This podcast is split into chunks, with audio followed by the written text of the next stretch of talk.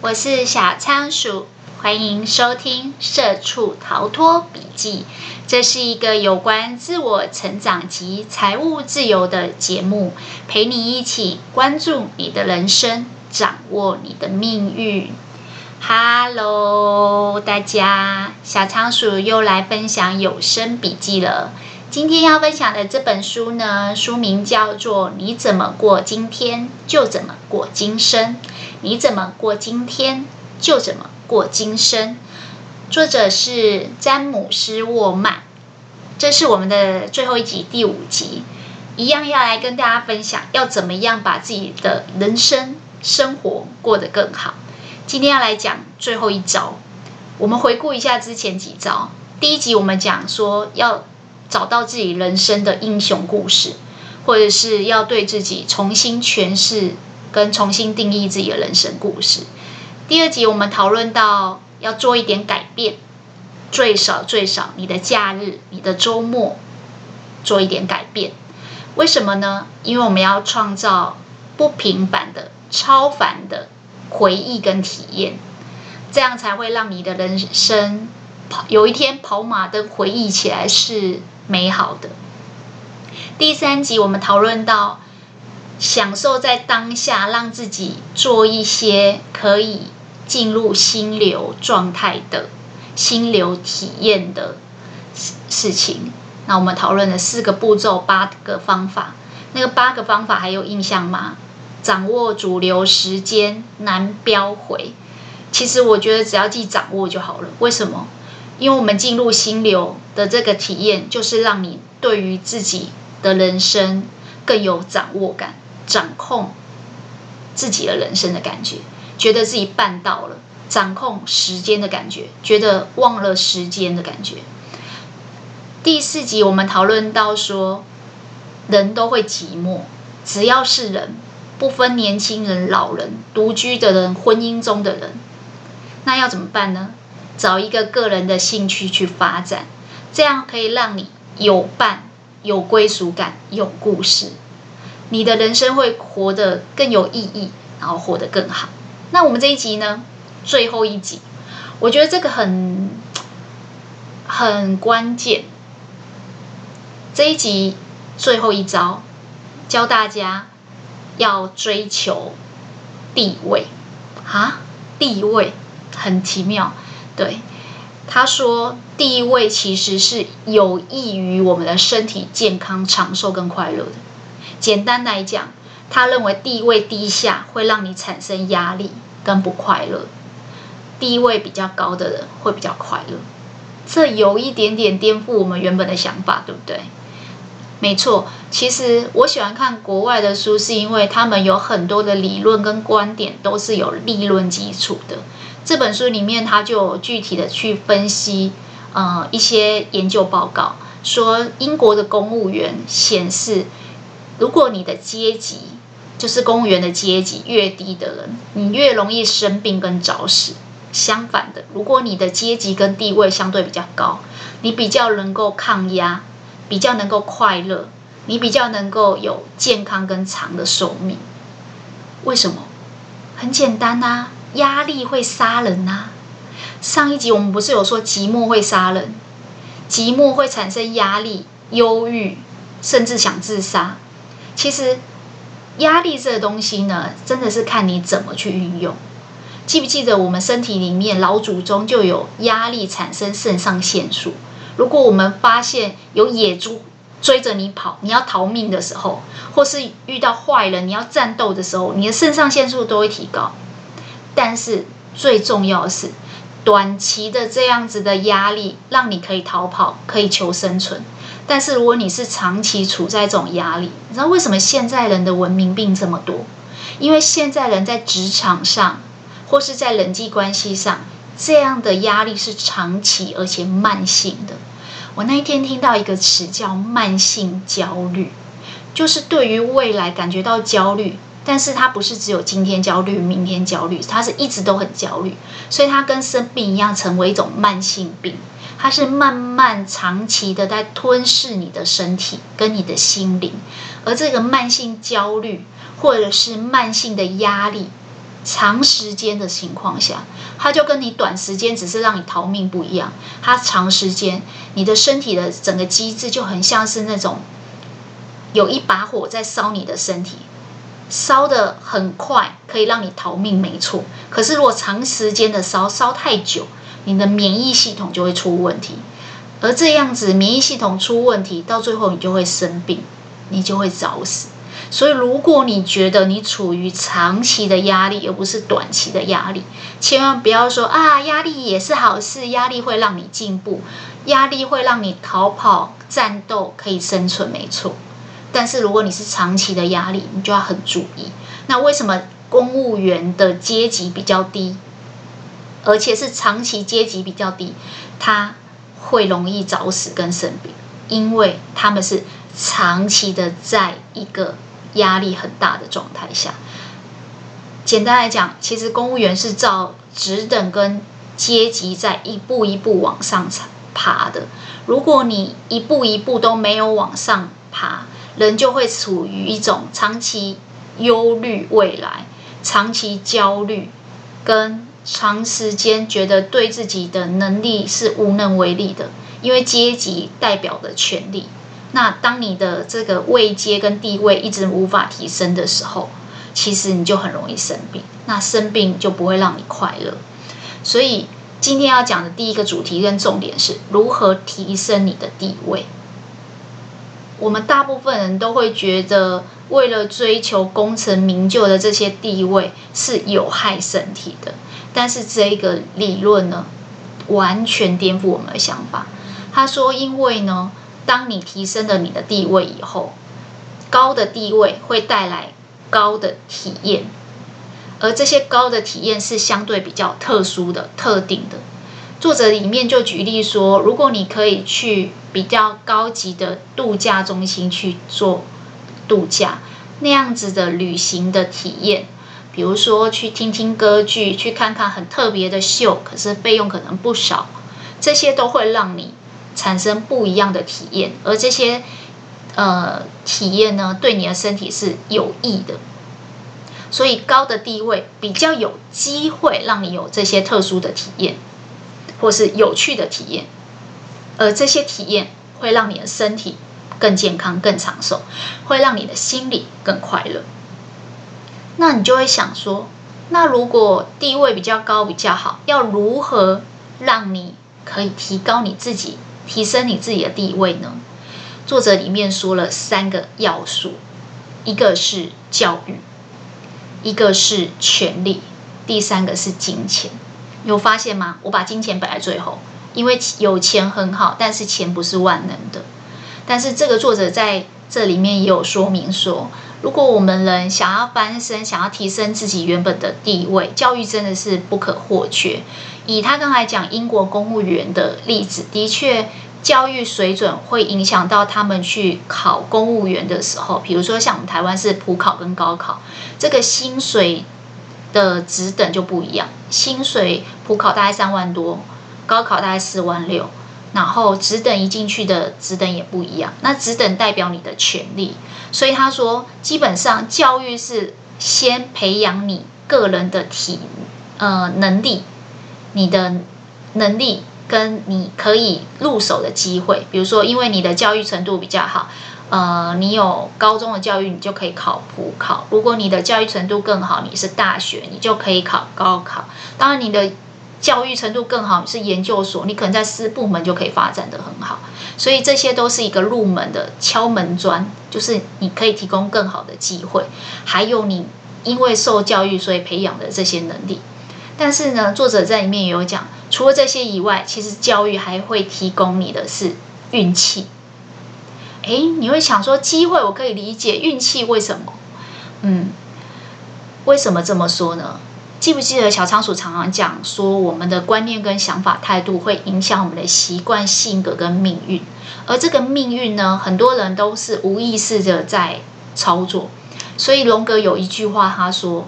如果你呢，每天都任凭你的无意识在操作你每天的行为，那有一天你就会认为你的这些行为其实就是你的命运。事实上是因为你都没有放大你的觉察，那你没有让自己的注意力跟觉察放大，没有让自己的无意识转换成有意识，所以你就算有遇到不错的机会，你可能也没有那个运气去收获它。所以某种程度，教育和提供多一点机会是提高你幸运的几率。所以培养能力，创造机会。遇到好的运气的时候，你可以把握得住，这都是从你平常所积累的这些知识、观念、想法去积累而来的。小仓鼠其实，在做这个节目之前，也非常感谢爸妈有让我去念大学，因为如果我没有念大学，我就不会念大众传播系；不是念大众传播系，我就不会爱上广播，然后在学校的电台主持了三四年的节目。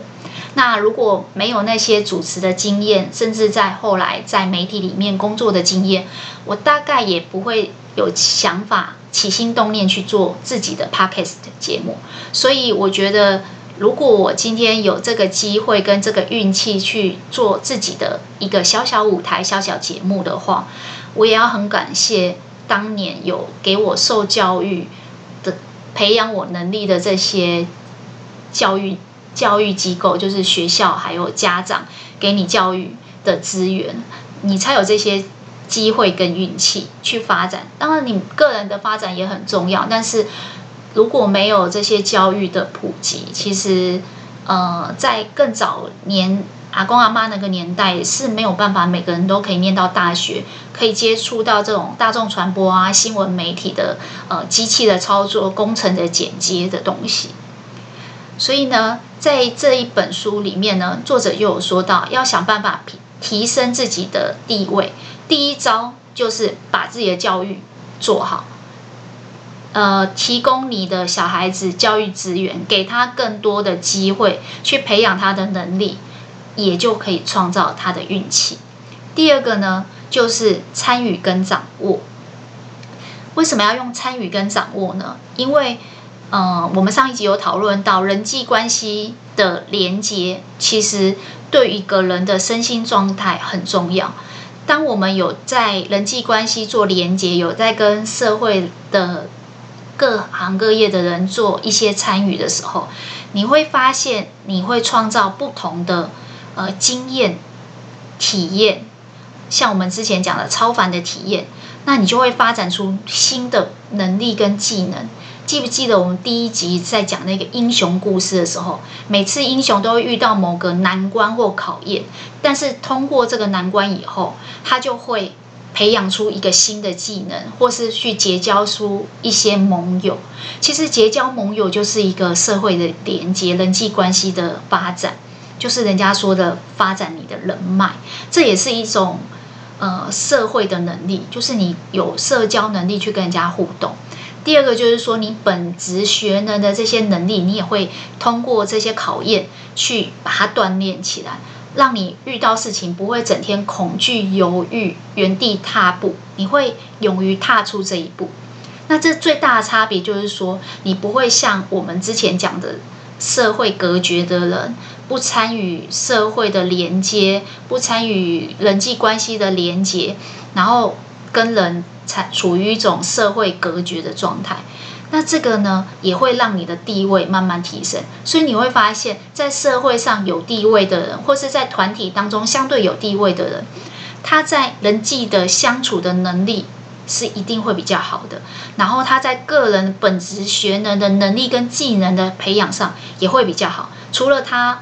学生时代受教育以外，其实他出到社会，他也很积极的在做社会的参与，在这些参与互动跟连接的过程中，去锻炼自己的能力。还有一点就是说，透过这样的社会参与，还有遇到很多困难的事情，勇于去面对跟挑战这些困难试炼，你就会慢慢的可以掌握自己的能力。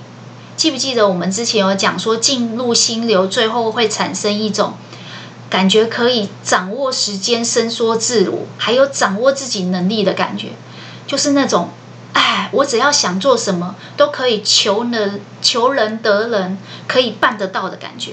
一旦你对于这种自我掌握能力非常有把握的时候，你就会发现你人的自信和光芒慢慢的不一样。所以要怎么样可以让自己的地位慢慢提升？第一个要受教育，第二个要积极的参与社会的连接，积极的参与社会的活动，再来就是慢慢锻炼自己的能力，让你自己自我主张、自我掌握的能力越来越好，你就会发现这种人他的自信跟心理素质就会变强大。第四个。呃，第三个方法就是想办法让自己去做一些挑战跟冒险的事情，包含去发展一些运动，比如说参加马拉松。呃，你如果只是一个人一般的跑步，你可能没有那种激励你继续努力锻炼自己的想法，你可能只是为了培养一个运动的习惯。但是如果你去参加一个社团，参加马拉松比赛，去做一些冒险的活动，你会发现在这个过程中，我们上次有讲，你会有同伴、有同好一起陪伴你，你会开始有归属感，觉得哦，我是这个绣球花同一团的团员之一，虽然很菜，好，你会发现你在马拉松的这个社团里面，你也是团员之一，你会有归属感，最后你会发现你有很多有趣的事可以讲，你有很多故事。那在这个过程中，诶，你一刚开始是小菜鸟啊，你刚加入啊，所以你可能只是团员之一。慢慢你可能会变成里面的社团干部，然后慢慢变成社团的团主，所以你会慢慢的地位提升。他说你去冒险做一件事情，或者是去冒险参加一个运动，或是去参加一个活动，这都可以让你的地位慢慢升高。地位并不是指，呃，在工作上。爬到什么位置？地位是指在一个人际关系的团体当中，你从一个默默无闻，甚至刚入坑的新手，慢慢慢慢的有自己的人脉，有自己的锻炼跟本事，然后结交自己的盟友，然后慢慢提升你的地位，就很像我们第一集在讲那个英雄故事一样。人生就是一场冒险，人生最大的冒险。就是不冒险。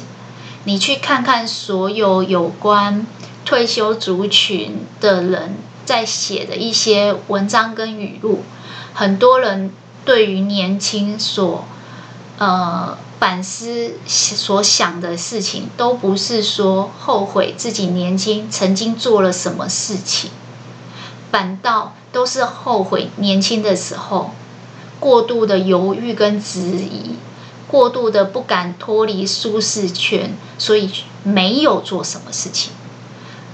他们都是后悔自己没有做什么事，而不是后悔自己有做过什么事。因为你有做过什么事，就算没有收获，最少最少你也会有经验值。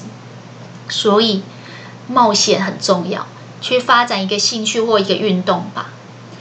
最后有一件事情是。可以提升你的地位的，而这件事情不是叫你要去做什么，而是叫你不要做什么。所以我说这个叫三要一不要，就有四招。第一招是要去受教育，第二招是要去积极做社会的连接跟参与，第三招是要去冒险。那一不要是什么？三要一不要，一不要就是。不要看电视。其实我觉得这这个书里面写的这一段呢，应该把它再扩大说，不要看电视，也不要玩网络。简单来讲，他在这个七个方法过更好的人生的方法里面，它其中有一个叫离线。这个因为小仓鼠尽量把它缩减在五个。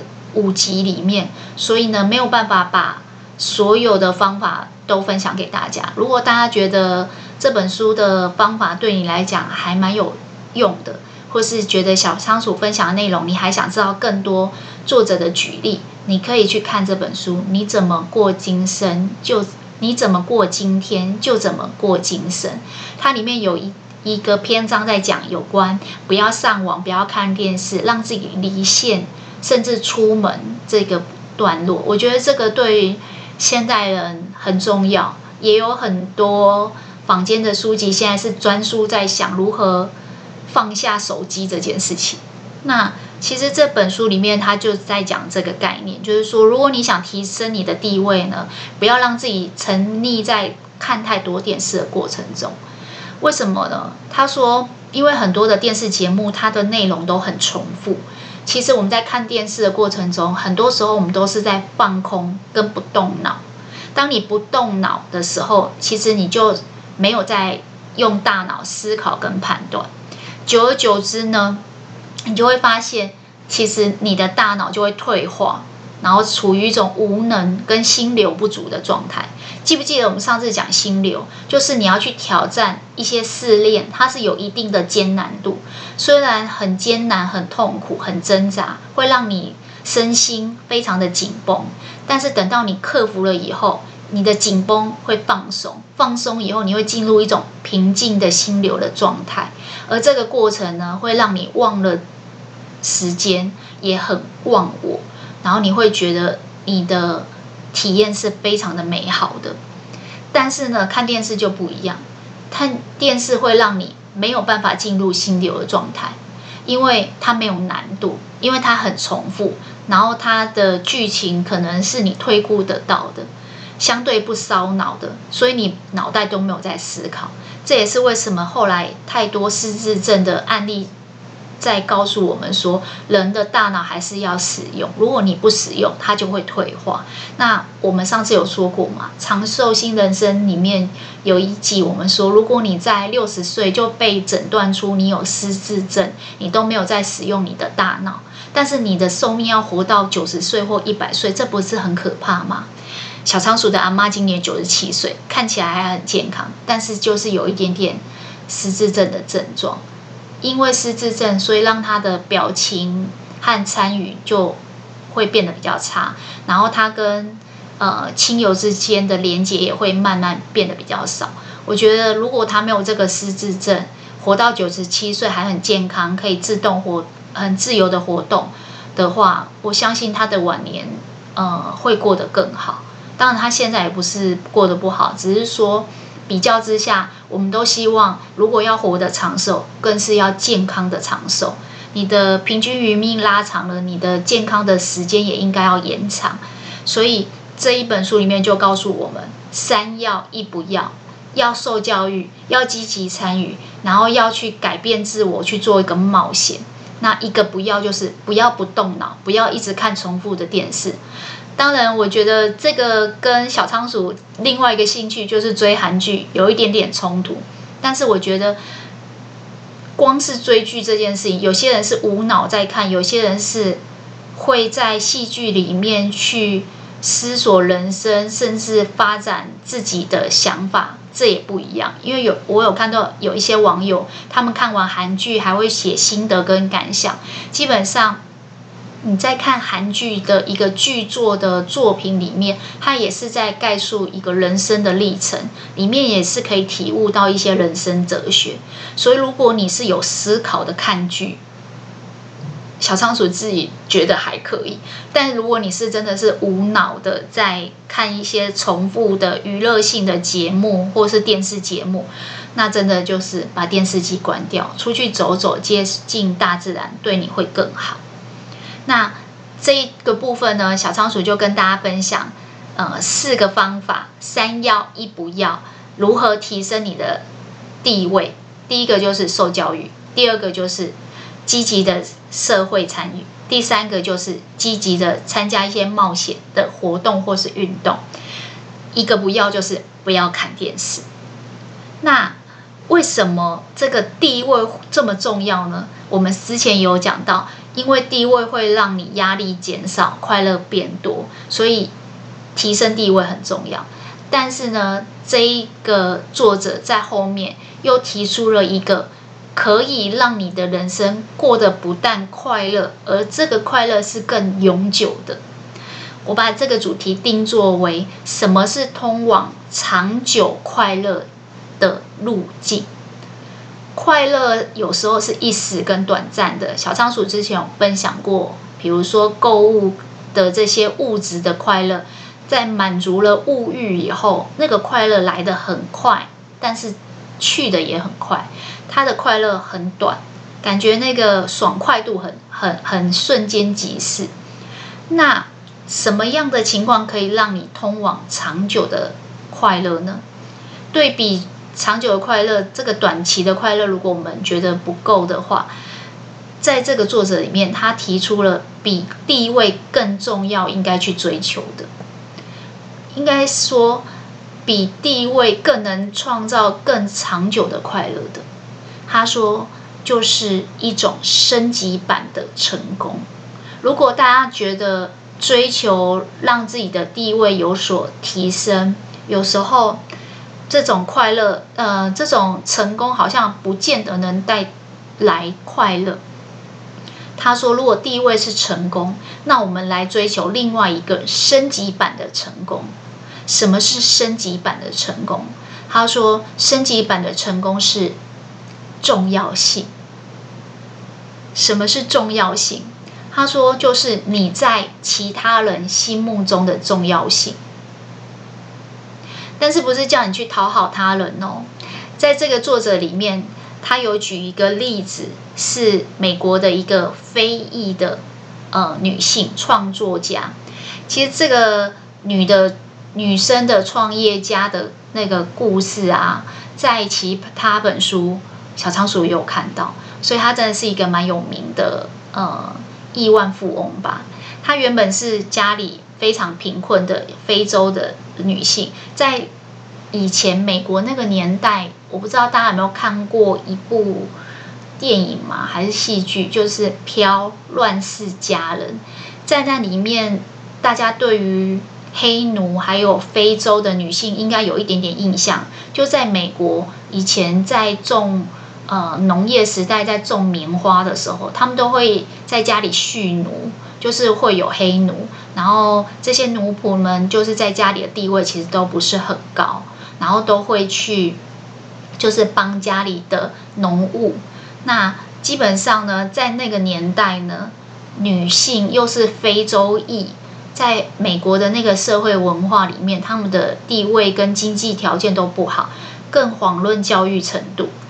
但是呢，在这里面，他有举例到的一个成功的创业家，他是自己白手起家的，他的名字叫莎拉，然后他创造了一个非常有名的头发的护理产品，叫沃克夫人。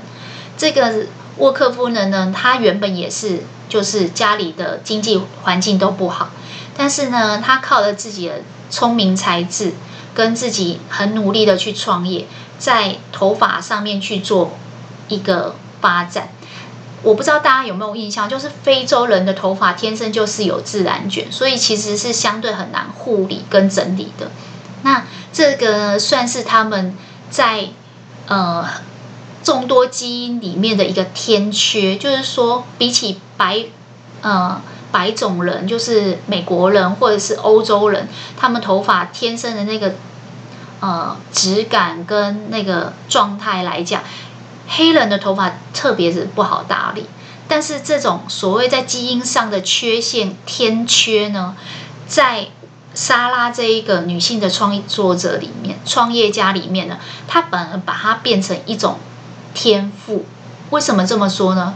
就是这是一种天生的残缺，但是呢，因为她发明了很棒的头发护理产品。让很多的女性黑人都受惠到了，所以她的事业就越来越好。她是从那种三级贫户，然后后来就变成成功亿万的创业家。除了她个人的事业很成功，然后变成最富有的女性的黑人以外呢，她把自己的地位都提升了。所以你看，我们刚才不是讲说，当你的地位高的时候，你的快乐程度会更高。但是呢，这个部分只是提提高了你的地位。在作者这个举例当中，他说这个女性的创业家就是莎拉呢，她不是只是把她自己的地位提高，她在社会上也去做更多的贡献。她在黑人的请愿，或是捐款，或者是想要提升黑人的教育程度上面，都有做很多的捐献。所以，她不是只是把自己个人的事业地位提升，这个只有利己。他甚至在社会上做利他，就是社会贡献。所以，他的成功，如果只是提停留在把地位提升，那只是个人的成功。但他更追求的是，他整个非洲裔的女性，甚至在美国整个社会地位上，非洲人的社会都提升。所以他说，他不是个人的成功，而是升级版的整个族群的成功。那这个会有什么差别呢？我们个人如果成功致富，顶多在地位上有一些发挥，但是呢，他是在这个黑人的这个族群文化里面呢，他的重要性更提升了，因为有他这个从非常贫困然后翻身致富的这样子的经典故事，记不记得我们说的英雄故事？因为有他这个故事，所以启发了很多其他的女性。即便你很贫困，你只要愿意好好的受教育，善于发挥自己的天赋，你就可以成功。所以他开始启发跟激励他身边所有的女性，甚至其他的黑人，然后也成为黑人女性里面的楷模。所以她在，其实我觉得这个重要性应该是更扩大去讲，就是她成为一个有影响力的人，而这个影响力。可以让她得到更多的快乐。有一句话叫“施比受更有福”。如果你在呃接收财富的过程中，你可能还不会特别的觉得很快乐。但是当你把钱还有把你的时间奉献跟花在别人身上，他说这个所可以产生产生的利他的那种快乐是更开心的。它是更能够长时间正向循环的快乐。那记不记得我们刚才有讲，如果地位会让你快乐，什么会让你通往更长久的快乐呢？他说这个路径就是提高你的重要性，因为当你提高你的重要性以后，你的成功就不是只有你自己一个人的成功。一般来讲，如果我们提高了地自己的地位，比如说我们刚才讲英国的公务员，他的职等比较低的时候，他没有什么权利，受制于人的情况下，压力会比较大，相对就会比较不快乐。等到他提升了自己的权利跟地位以后，是会比较快乐。但是他说呢，这个快乐的中心位置还是你在最中间，是以自我为中心的。但是，相较于影响力跟重要性，你的中心是放在他人，他人是位在这个中中间的中心的。而你所拥有的这些事业有成的成就呢？如果你只是追求个人地位的提升，那只是基于一己之私去成就你自己。但是，如果你是基于利他跟发挥影响力的概念呢？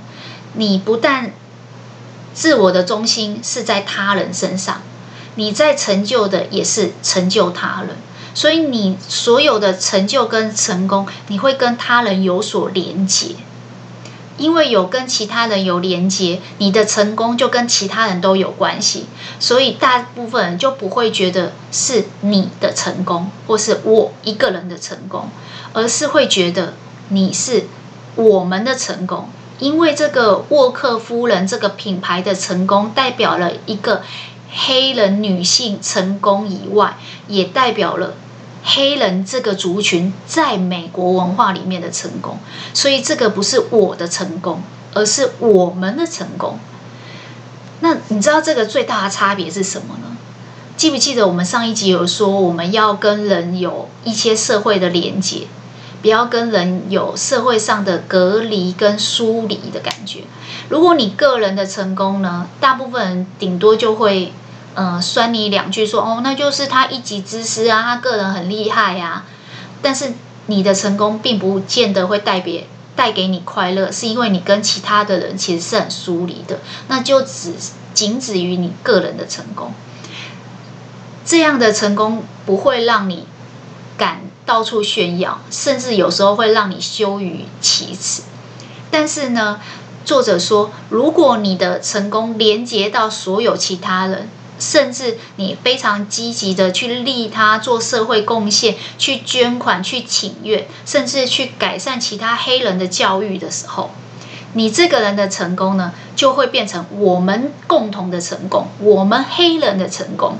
所以，这个会让所有黑人对你。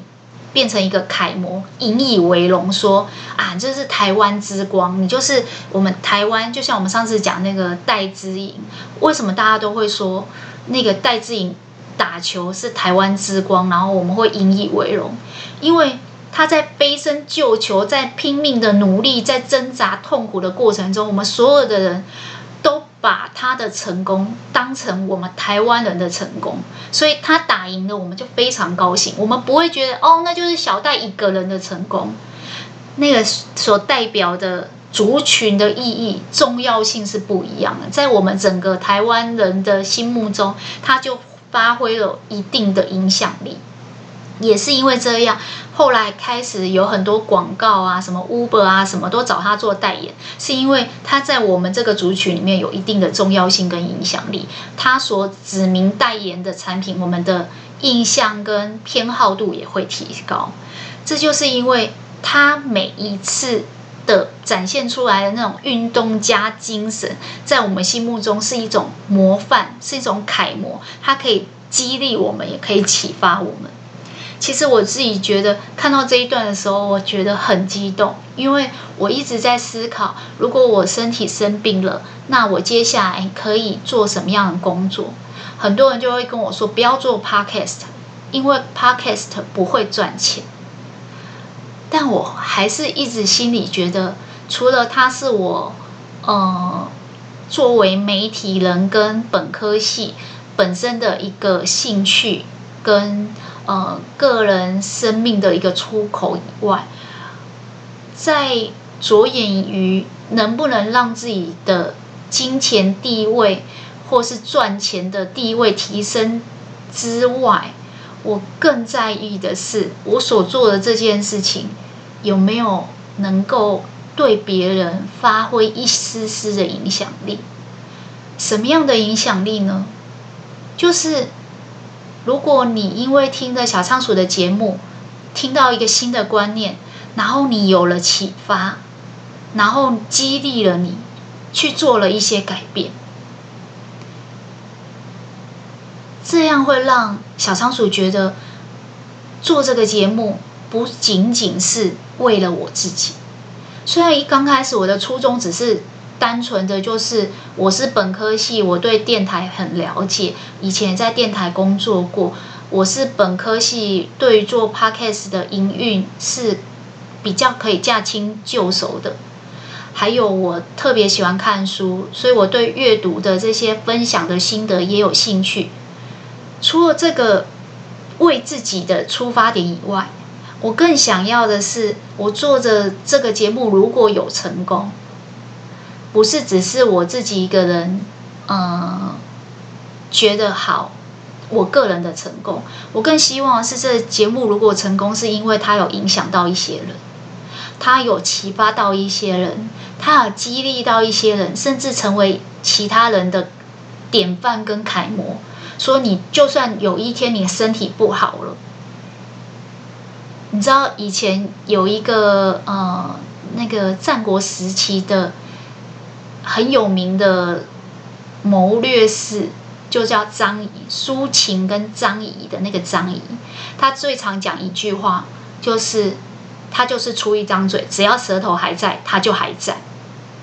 小仓鼠虽然因为呃慢性病的关系，所以有一段时间并没有办法去上班，但是我的嘴巴还在，我的脑袋还在，我还有。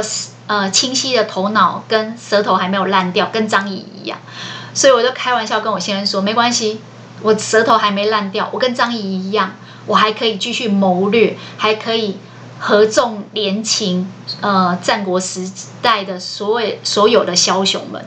所以，呃，如果我只是躲在家里自己看书，我没有办法把我的天赋，呃，有利于他人。但是如果我把我花了时间看的书，非常有热情的分享给其他的人，可以启发到别人，可以激励到其他人。本来犹豫不决的事情，本来对自己的人生很迷惘的人，他都可以因为听完我的节目而被我影响了。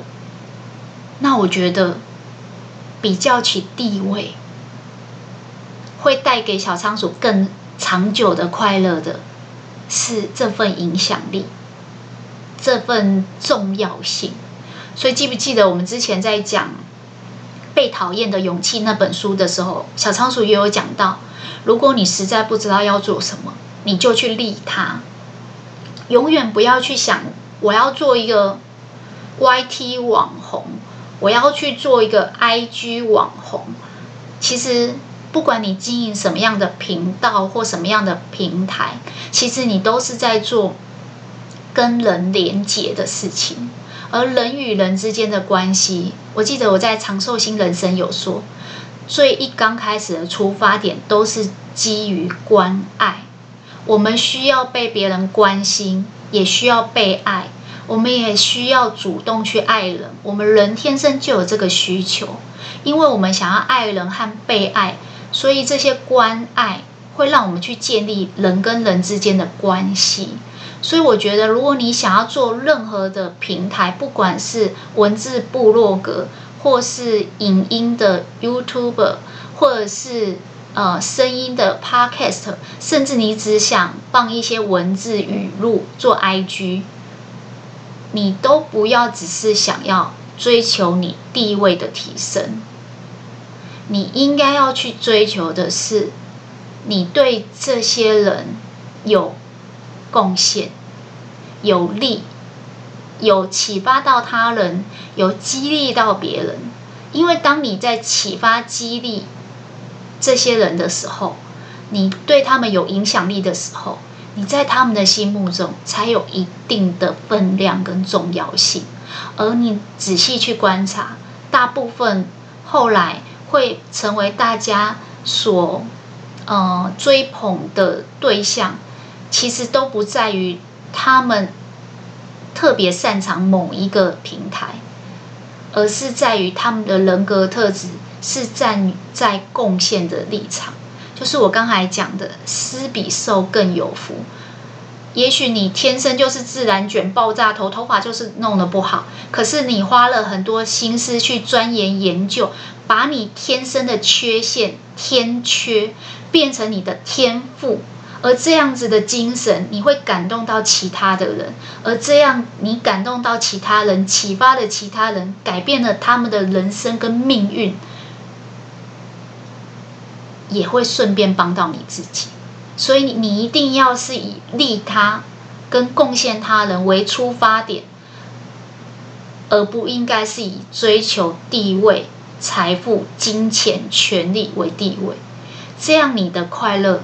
才会是真正永久的，而你怎么这样去过你今天，你就会怎么样去过你的今生。如果你每天都在启发他人，你这一生就是一个启发他人、影响他人、有贡献的人，你的一生就会在一个很正向的快乐循环，这样的快乐循环才能够长久。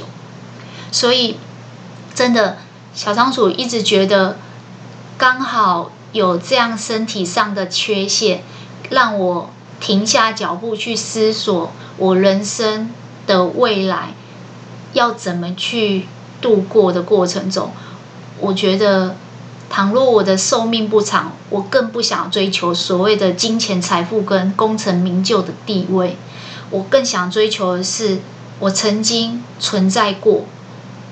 曾经，嗯、拥有这样的影响力跟力量。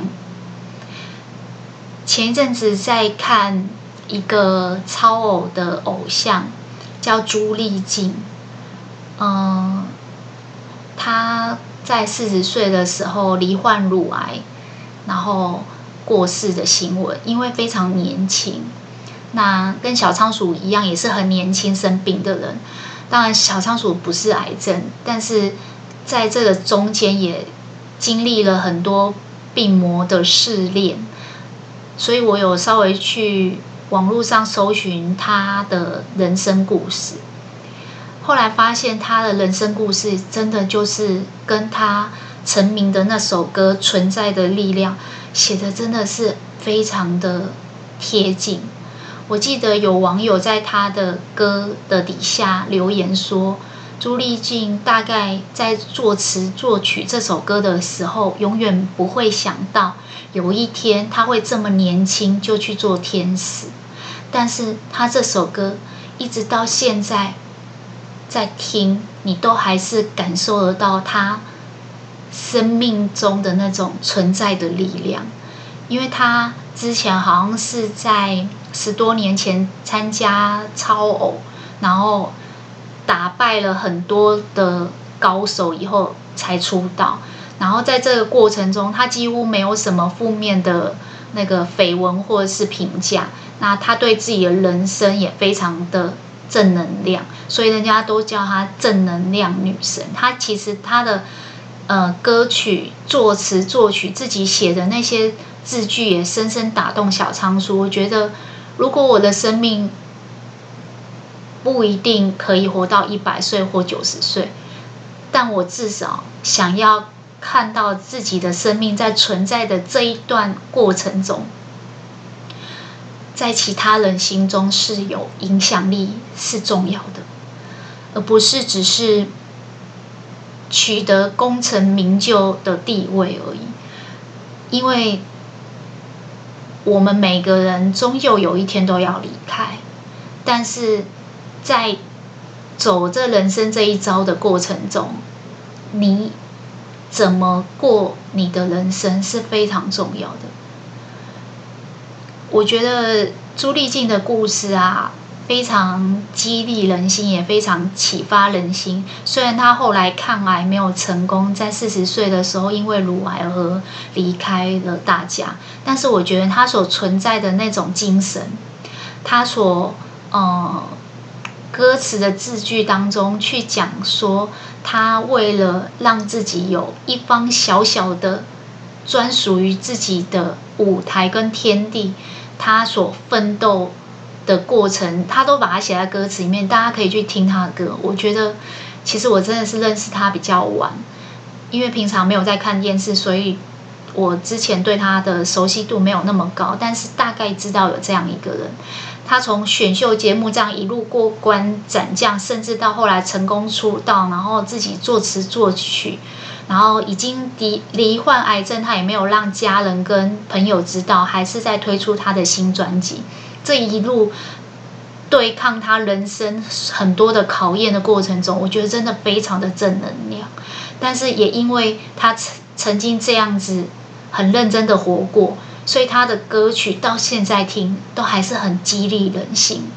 其实小仓鼠之前也有想过，如果自己的生命没有办法活得跟别人一样长，但是能不能在分量上，是更有影响力一点的，所以后来我就决定来做我的 podcast，不要去管什么功成名就，不要去管什么前途未来，也不要去管什么地位高不高。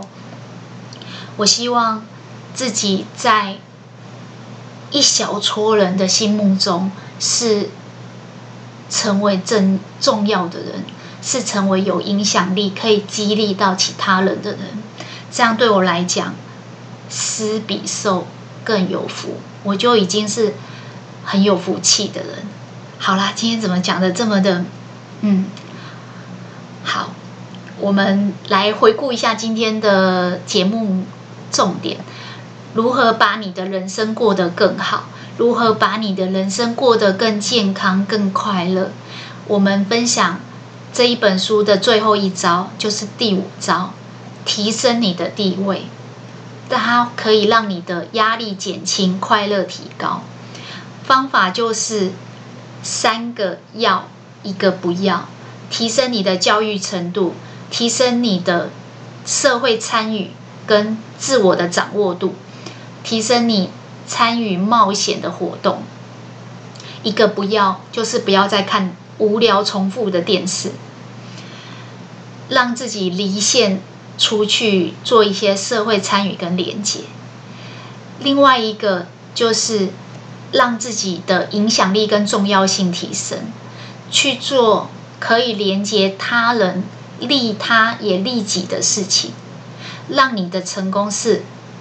不止个人的成功，是我们的成功，让你成为一个可以温暖、启发、激励别人的人，是一个有分量、有影响力的人，这样你的人生才会有长久的快乐，而不是短暂的快乐。总结一下这本书，这本书说你要怎么过今天，你。就会怎么过今生，听起来很像是教你如何时间管理，你今天一整天怎么过。但是我觉得更像是用七个简单的方法，教你怎么样把你一生过好。第一集我们讨论到要对自己说对的故事。第二集我们讨论到在你的人生当中做一些改变。一些不平凡的体验。第三集我们讨论到，要让自己可以享受当下，进入心流的体验，因为这些体验对你的人生会是未来很美好的回忆。第四集我们讨论到，找一个兴趣，让你有伴、有归属感、有故事可以说。第五集就是这一集。我们讨论到，如果你要发展事业，提升你的地位，除了地位跟成功成名就以外，更重要的是去找到一个你可以贡献其他人的地方、方法、专长，让你成为一个有影响力的人。这本书里面其实还有讲到一个，就是我刚才。有稍微讲到了一个理线的概念，但是我想要把这个主题呢，留在其他的书的时候再做分享。我觉得，呃，人的一生说很长很长，说很短很短，你要怎么过今天？运用作者所分享的这几个方法，的确是可以让我们的人生过得不但好。还有意义，然后有更长久的快乐，这个才是小仓鼠想要分享给大家的人生哲学跟个人的生存之道。好啦，今天小仓鼠的笔记就分享到这边了。恭喜你又成功的完整的听完一本书了，也吸收了一些新的观念。这七个方法，我希望大家可以带走。也可以运用在你的生活当中。如果呢，我们的节目内容对你有所启发，也希望大家把今天听到最认同的一句话或是一个概念回馈留言给我，和小仓鼠一起享受成长进步的过程吧。小仓鼠会持续创作扎实的节目内容，分享更丰富的笔记给大家。那我们下次空中再见喽，拜拜。